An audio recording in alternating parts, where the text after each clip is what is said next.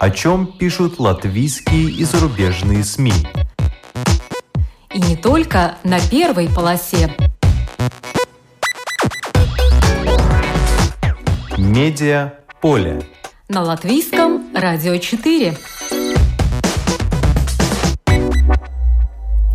Здравствуйте, вас приветствует Марина Ковалева в эфире программа «Медиаполе». Региональные издания «Неделя Огра» используют современные технологии, чтобы расширить объем содержания, не увеличивая при этом объемы печатных страниц. Это же издание при помощи уже новых технологий рассказало, например, о том, как художник Михаил Шемякин при помощи фарфора занялся возрождением русского языка. На портале Сатори ЛВ запущен новый проект подкастов «Саргет Галвас». Он призван вывести из тени латвийских ученых и исследователей и рассказать широкой публике о том, чем они занимаются и каковы их достижения в мире. Это те темы, которые мы обсудим сегодня. В студию я пригласила издателя и главного редактора издания «Неделя Огры» Наталью Кетнере. Добрый день. И в записи мы послушаем интервью с Иварсом Иепсом, э, который совместно с Венсом Звайгзне является автором и ведущим э, подкастов на портале Сатори ЛВ Саргет Галвас. В начале программы по традиции обзор некоторых других публикаций. В журнале «Сесдена» опубликовано интервью с директором эстонского биобанка Андресом Мецпало. Он уверен, что биобанк – это будущее медицины, так как, позволив обрабатывать свои данные и генетический материал, у людей появится возможность вовремя узнать риски, связанные со здоровьем, предотвратить или подготовиться к проблемам. Мэтт Спалу подчеркивает, что мы хотим работать со здоровыми людьми, а не больными, так как здоровый может сделать больше и дешевле. В Латвии Министерство здоровья оценивает уже разработанный проект закона о биобанке, а опрос в 2019 году показал, что 36% лиц были бы готовы предоставить о себе информацию биобанку – в Эстонии идеей биобанка занялись 20 лет назад, и сейчас эта страна одна из лидирующих в этой области в мире. В эстонском биобанке хранится материал 200 тысяч жителей страны, то есть 20% населения.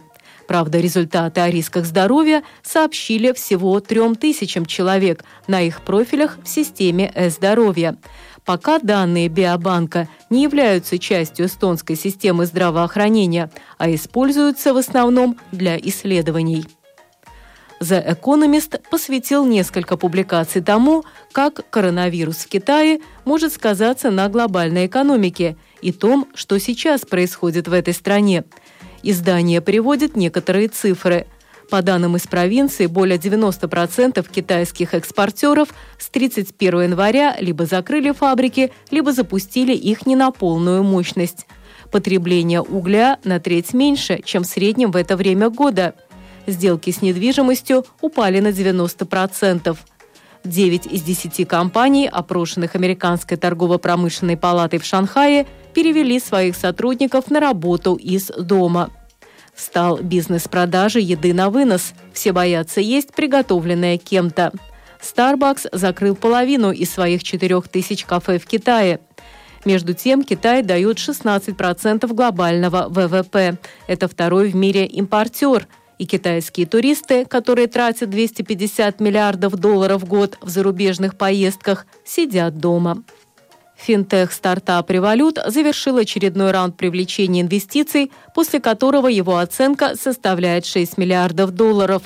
Благодаря этому раунду состояние основателя стартапа Николая Сторонского превысит 1,6 миллиардов долларов, пишет Forbes.ru. Таким образом, он стал новым российским миллиардером.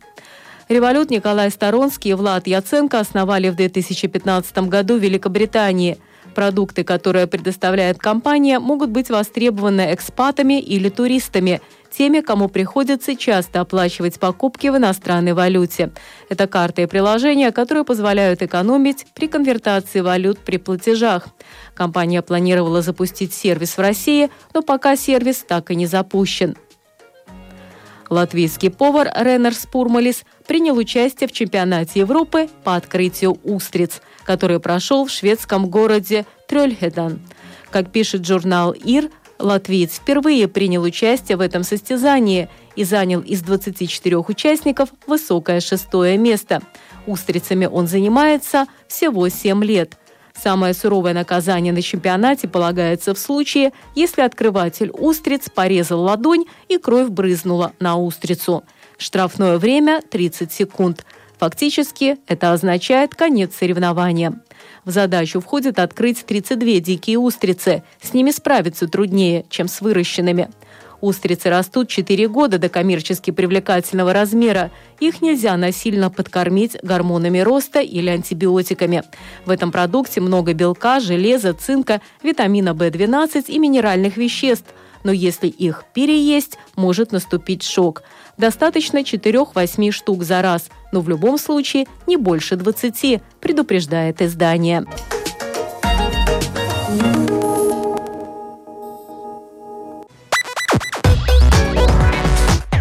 Медиа поле. На латвийском радио 4. Региональное издание «Неделя Огра» использует современные технологии, чтобы расширить объем содержания, но при этом не расширять количество страниц, не увеличивать количество страниц.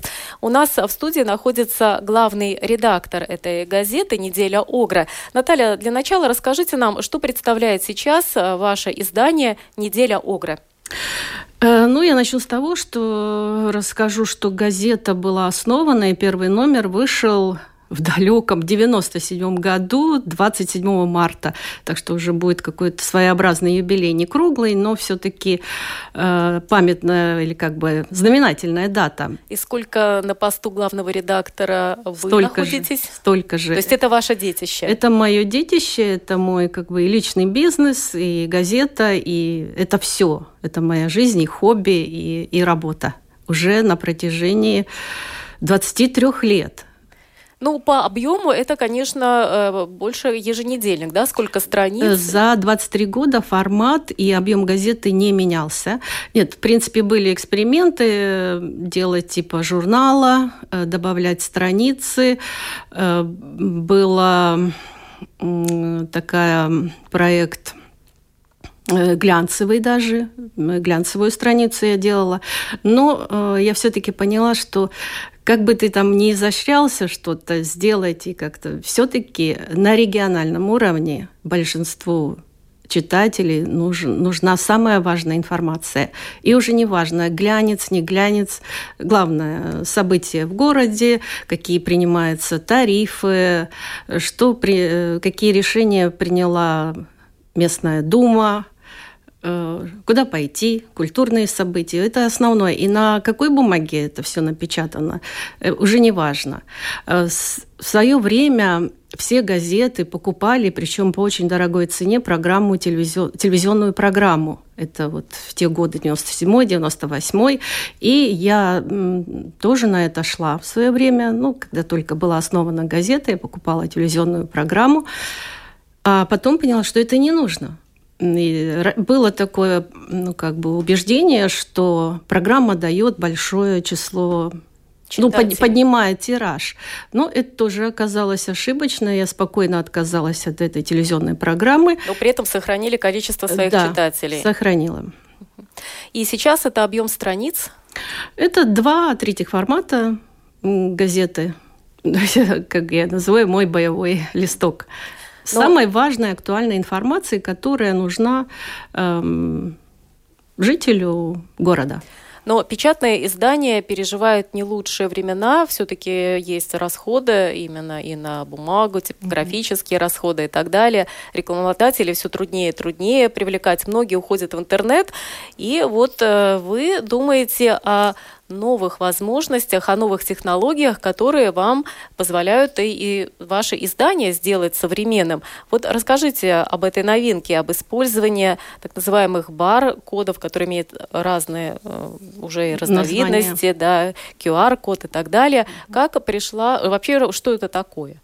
Ну, э, предыстория такая была, что, конечно, все печатные издания переживают, в общем-то, кризис, э, сокращаются тиражи, э, многие переходят на более редкий режим работы, если было ежедневное, переходит на 2-3 раза в неделю и так далее. И я тоже как бы целом пессимистично смотрела на будущее своей газеты. Что будет дальше?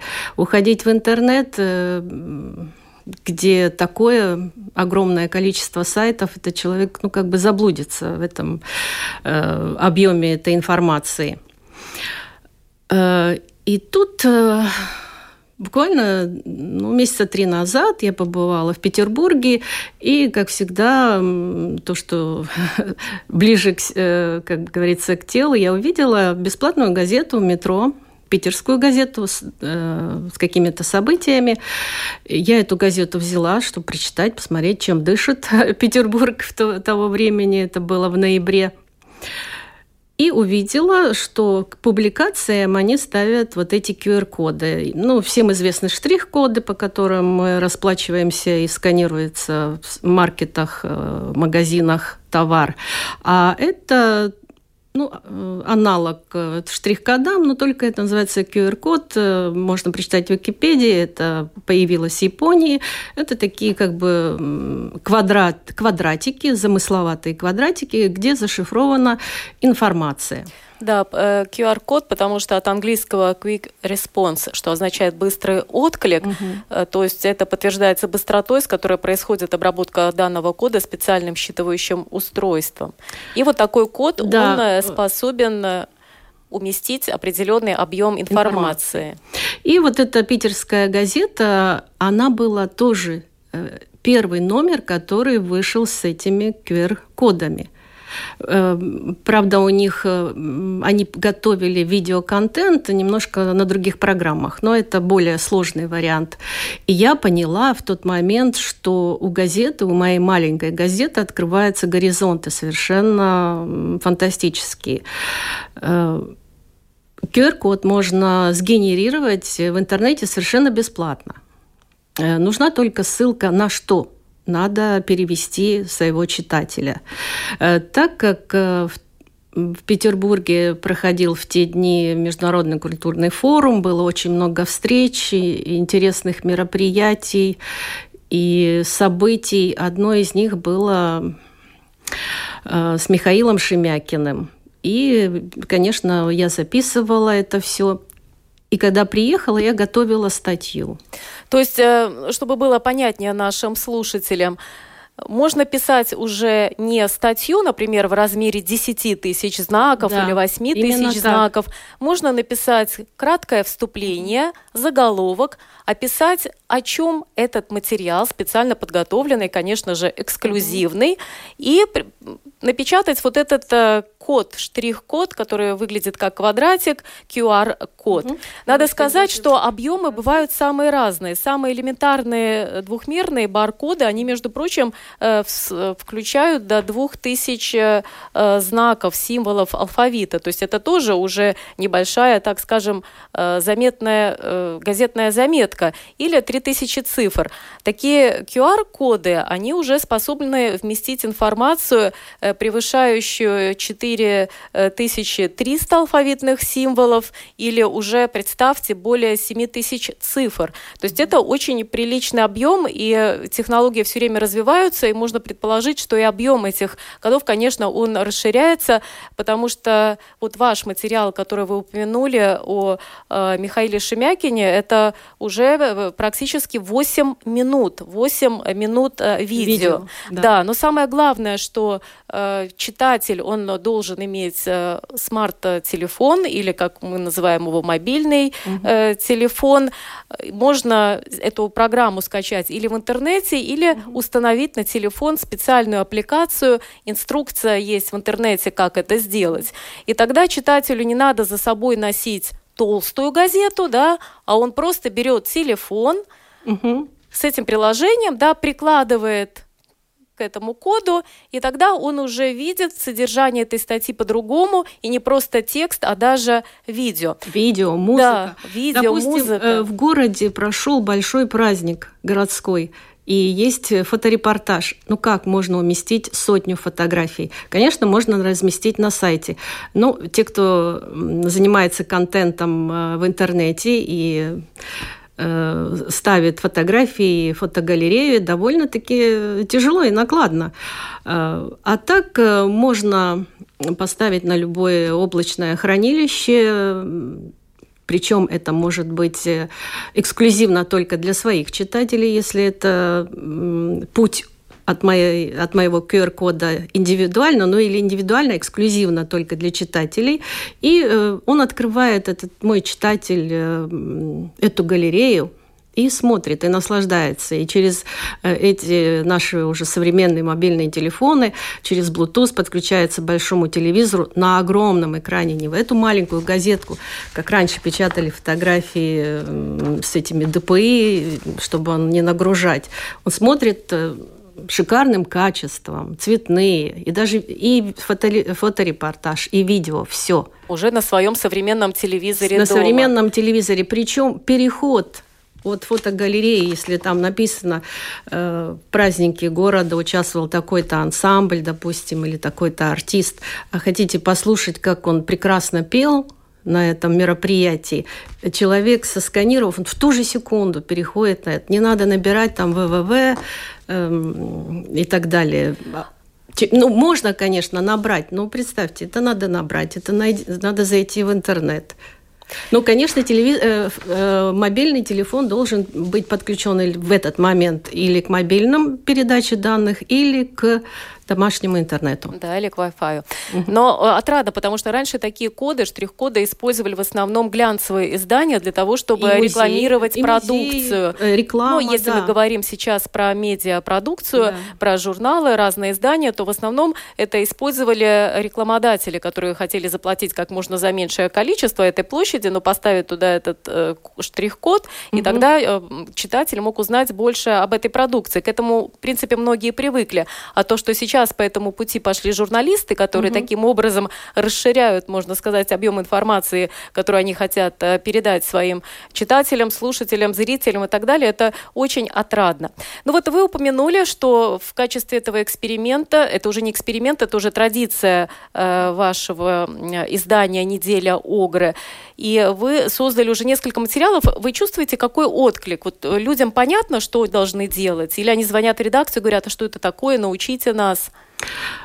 Э, ну, есть еще консервативность, поэтому я встречаюсь с читателями, когда ко мне кто-то заходит в редакцию, я объясняю, я показываю, как скачать.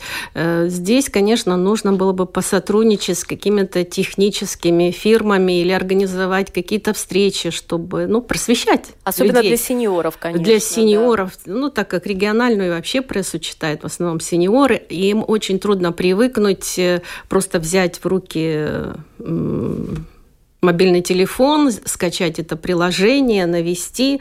В принципе, если привыкаешь, это все просто. Ну и как э, тенденция, сеньоры все больше и легче осваивают интернет. Да, ну что ж, вы упомянули один из материалов, это э, про Михаила Шемякина. Несколько слов. Это была очень интересная встреча на Петербурге. в Петербурге на императорском фарфоровом заводе. Была дискуссия со специалистами, искусствоведами, и среди них э, легендарный все-таки Михаил Шемякин, скульптор, художник. Э, я не знала о его конкретно на тот момент о его работе. Для меня было открытие, что он сотрудничает уже 15 лет. Да, но хотя э, у нас было несколько фарфоровых лавок в Риге, к сожалению, mm-hmm. их закрыли, где можно было приобрести. И щелкунчик по рисункам да. с рисунками Шемякина из mm-hmm. его известного балета э, можно было приобрести эти сервизы, но, увы, уже не сейчас.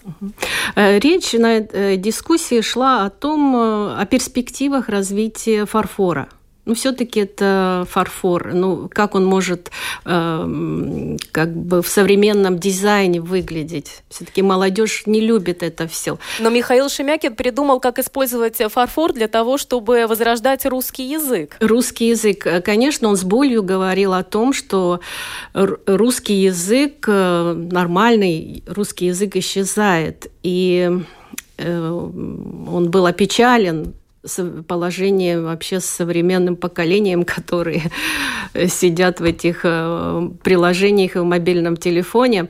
Да, он даже высказался, угу. что мозг из котелка костяного, имея да. в виду наш череп, он ушел в карман. Угу. То есть там, где обычно хранится мобильный телефон, поэтому не надо тренировать память, угу. но на самом деле эм, получается, что сознание может быть Поэтому он развивает два Такое. интереснейших проекта. Э, первый – это загадки, русские загадки. И по загадкам он делает э, рисунки. Да, и второй проект – это «Русский говор».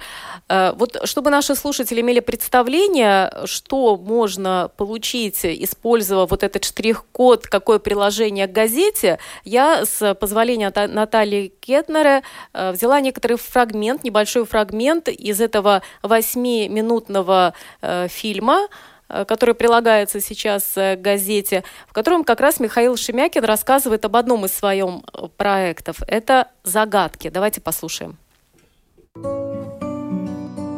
Об одном из таких проектов рассказал художник, скульптор, да и вообще неординарная и уникальная личность Михаил Шемякин.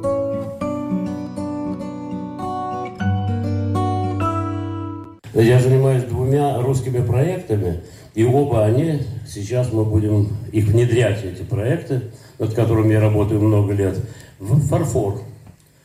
Я работаю над довольно важной, злободневной темой. Это возрождение русского языка, потому что мы его теряем не по дням, а по часам. Первый проект – это «Загадки», где я хочу показать уникальность мышления в общем-то, в то время, которое на сегодняшний день воспевается беспрерывно, как все было прекрасно, как все было хорошо, это все было хорошо, не было 18 года, он был необходим. Другое дело, когда взрыв революционный, много чего прекрасного, что было создано, оно было подавлено подлецами, которые пришли к власти и исказили всю серьезную революционную идею. Ну, на сегодняшний день, так сказать, это можно наблюдать, что произошло, так сказать, с демократической революцией. Правильно говорят, что революцию делают Дон Кихоты, а пользуются подлецы Санчо Панса. Поэтому этот проект я показывала вот эту уникальную склонность к абсурдному мышлению. Сами загадки я работаю по интереснейшей знаменитой книге Садовникова, который проехал по всей Руси Великий и собрал загадки на тему бытия русского мужика. Это его комнаты, это его печи, это его утварь, это его работа, это животные и все была написана замечательная статья по поводу моей работы. Есть такой замечательный писатель Водолазкин. Вот. Он написал, сделал анализ и именно правильно разгадал мою работу, потому что, с одной стороны, жизнь мужика, она была наполнена очень серьезным вот таким жестким реализмом. То есть встать в 6 часов утра, там, или в 5, или раньше, доить, пахать, и, и все. И когда он усталый в избе начинал беседовать или говорить или шутить, здесь он уходил в полный абсурдизм. На, на эти загадки оказали колоссальное влияние на Хамса, Веденского, Олейникова. И я делаю, исходя из вот этого абсурдистского текста, делаю, точно следуя вот этому абсурду, делаю сложный абсурдный рисунок, который окончательно запутывает человека, который смотрит.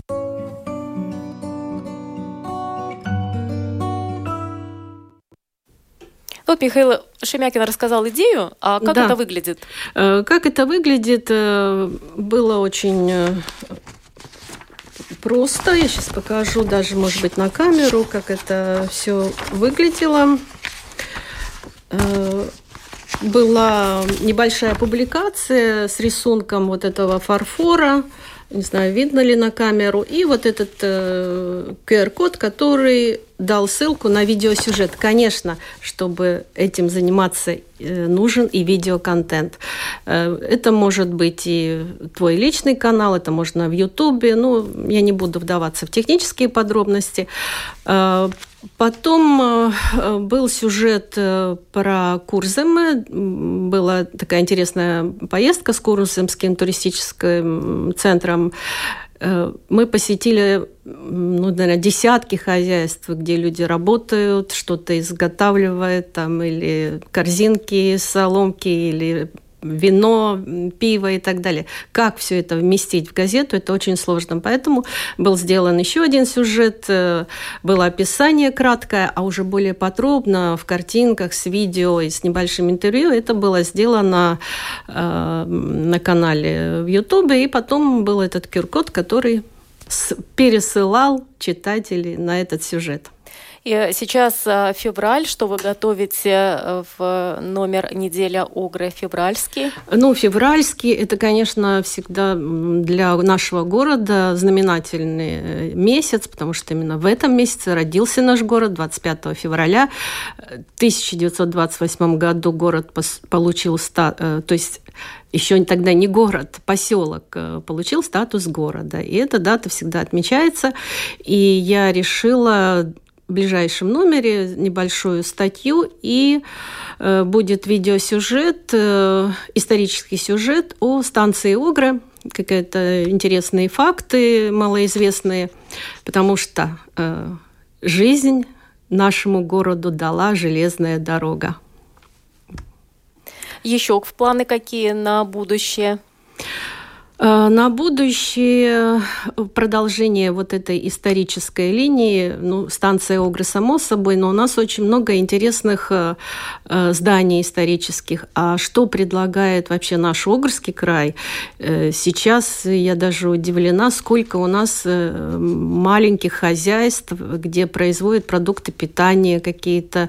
Я уже не говорю какие-то винодельни, пивоварни, кепинская мастерская пряник, пряников есть, и э, есть производство безглютеновой продукции в Сунтаже. Э, конечно, хотелось бы вот это все продолжать, делать видеосюжеты, рассказывать как в газете, и это, ну, другой уровень работы, совершенно другой, и более интересный, и более увлекательный.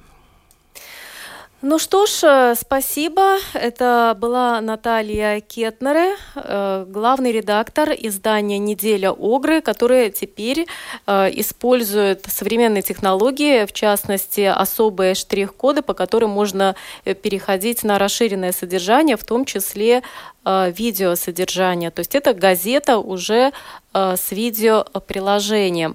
А, кстати, снимаете вы все сами? Да, да. Ну, э, То есть это... вам пришлось освоить уже э, не только мастерство журналиста, пишущего автора, но вы уже осваиваете. Ну, тем более видео. сейчас это все очень просто. Опять же, есть множество приложений, это может даже автоматически делать, если это короткие сюжеты. Ну и, конечно, я буду использовать э, не только свои, но и коллег или какие-то, э, ну, даже рекламные сюжеты для, в газете. Все-таки газета живет частично и за счет рекламы. Это тоже новые возможности привлечь рекламодателя э, к аудитории, которая меня читает и уже слушает и видит. Ну что ж, спасибо, желаю вам удачи, всего вам доброго. Спасибо за приглашение. Медиа поле. На латвийском радио 4.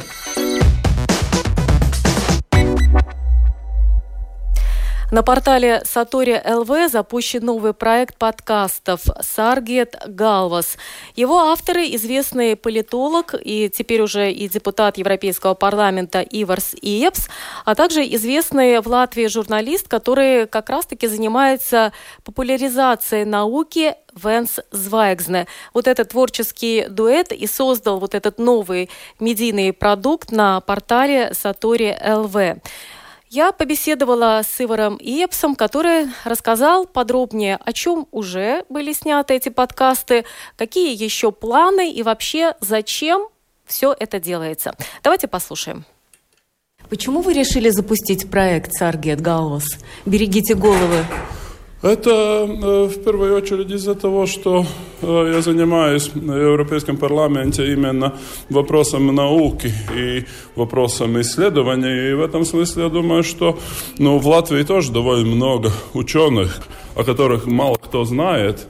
Но в то же время это люди, которые занимаются очень интересными вещами. Я думал, что, может быть, надо их как-то, ну, скажем так, вытащить на поверхность, чтобы люди видели, чем они тут занимаются. Это э, все э, люди, которые занимаются тут искусственным интеллектом, которые занимаются э, физикой, которые занимаются микробиологией и так далее. В этом смысле я думаю, что мы с Венцем Звайгзне, который является, по-моему, ведущим э, научным журналистом Латвии, э, запустили такой проект, чтобы с ним просто поговорить, потолковать, и в то, не только в таком локальном латвийском, но и в более обширном европейском контексте.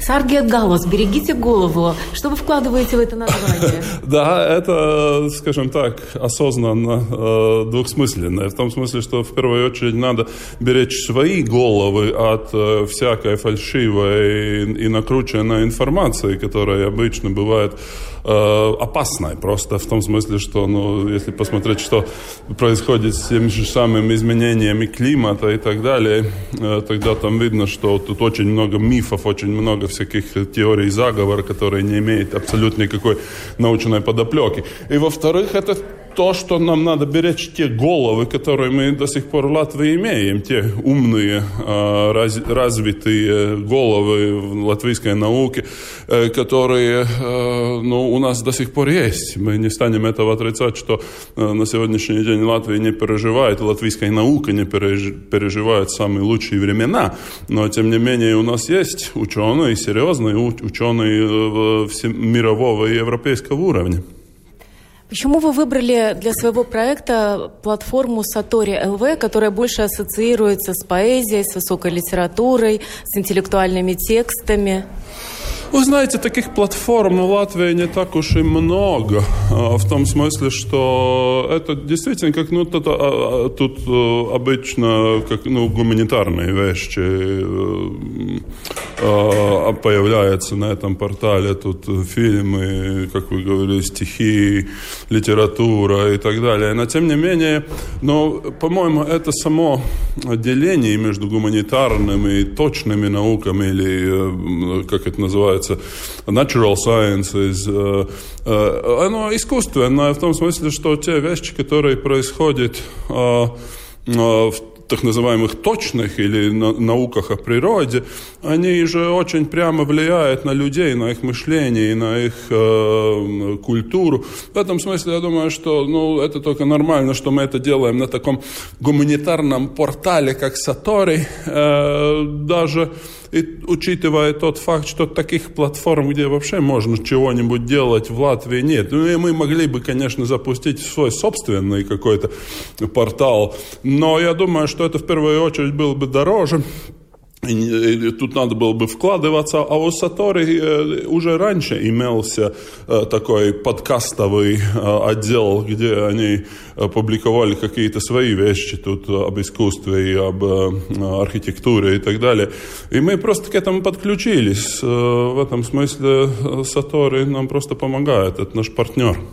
И несколько слов о формате этого подкаста. Формат очень обычный. Мы а, этим, конечно, занимается в основном мой соведущий Венц Звайгзна, который имеет очень глубокие познания именно а, в а, латвийской научной, научном обществе. Он находит людей, и таких людей довольно много, с которыми было бы интересно говорить. И тогда мы контактируем эти люди, ну и тогда, когда они соглашаются, это не всегда происходит, но в основном они соглашаются, и тогда мы просто с Венсом э, делаем какой-то, ну, скажем так, более э, глубокий э, подход и смотрим, чем они занимаются, что тут интересного и так далее. Последний, который мы записали, который будет это, ну, мы знаем, что поскольку э, количество людей в мире все время растет, э, тогда это, конечно, ставит нам всем вопрос о, о их пропитании, в том смысле, что еда, э, ну, еда не кончается еще, в том смысле, да, тем не менее, эта еда станов, может становиться в будущем дефицитом, и, э, ну, белки, в основном это вопрос о белках, как их, где их достать, каким образом, ну, тут всякий интересный проект, что касается тут э, э, вертикального земледелия. Это значит, что тут мы будем растения, и, может быть, в будущем растить не только горизонтально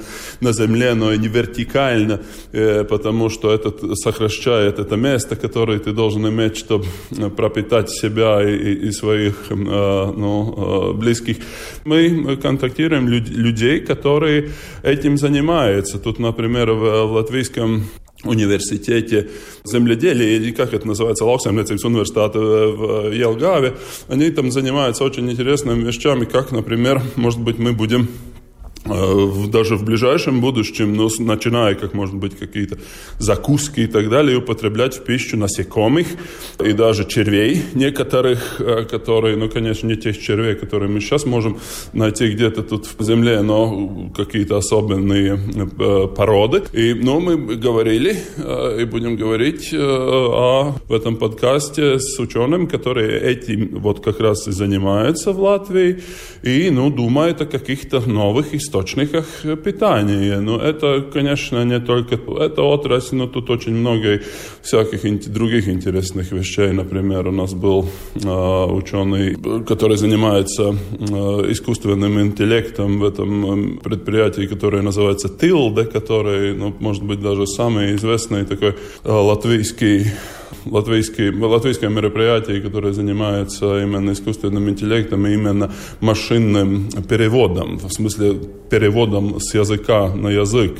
Э, и тут очень много интересных вещей. Так что просто заходите на портал Саторы. Мы на данный момент эти подкасты выпускаем раз в месяц. У нас чаще просто не получается.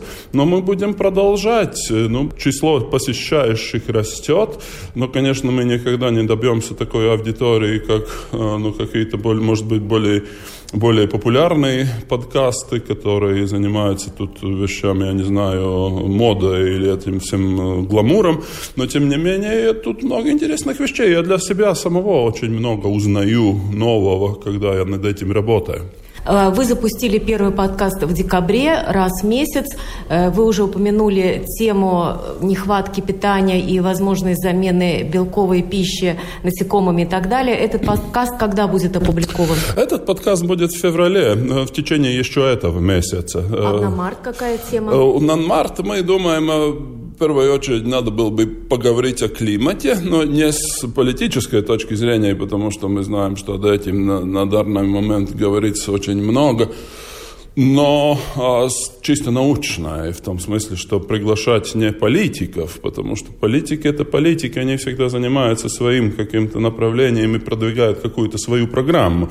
Но говорить именно с учеными, которые действительно работают в институтах, в университетах, э, которые занимаются чистой наукой и чистым исследованием. И в этом смысле их мнение очень интересно, потому что некоторые из, не все, но некоторые ученые способны у нас э, в Латвии тоже и э, разъяснять очень сложные вещи в довольно простом и понятном языке. И это, я думаю, что очень важно.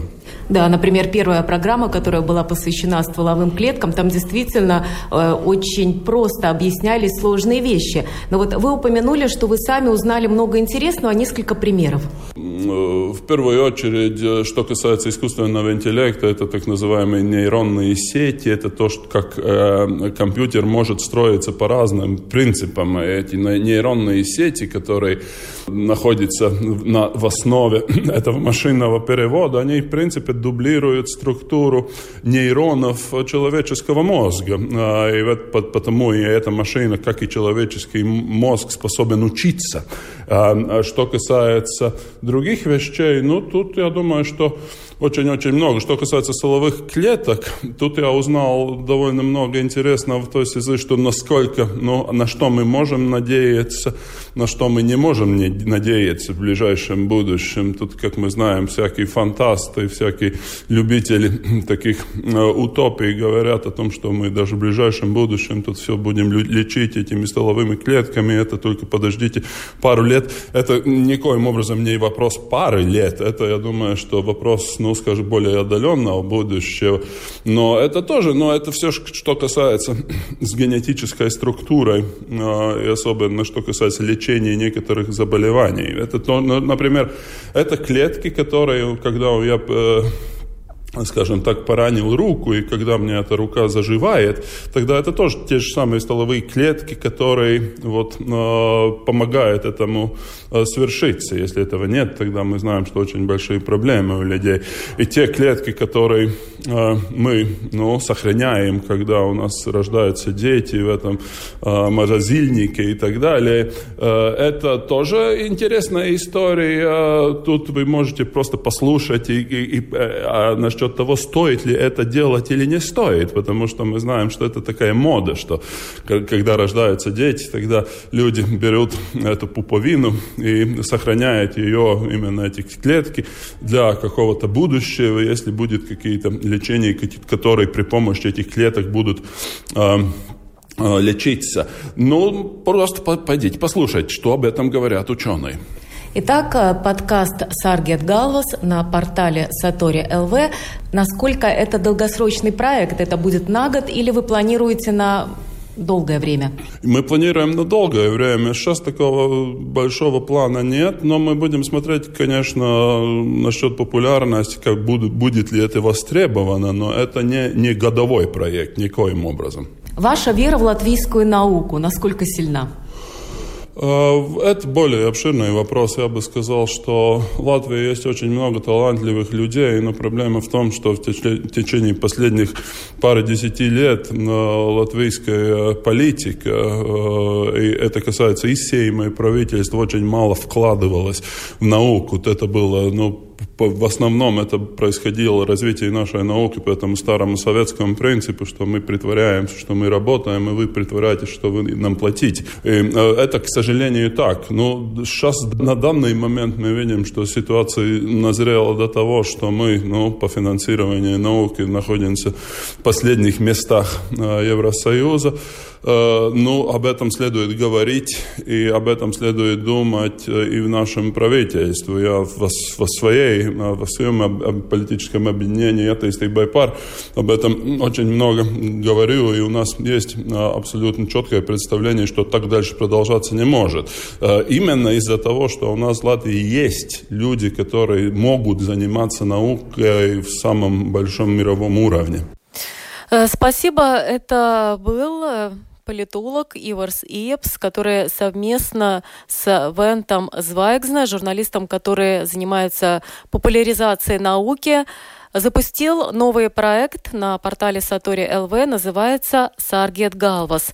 Спасибо также Наталье Кетнере, главному редактору регионального издания «Неделя Огры», которая рассказала о том, как она использует современные технологии, чтобы расширить объем содержания, не увеличивая при этом объем страницы, при этом предлагает уже не только печатные тексты, но и видеосюжеты читателям своей газеты.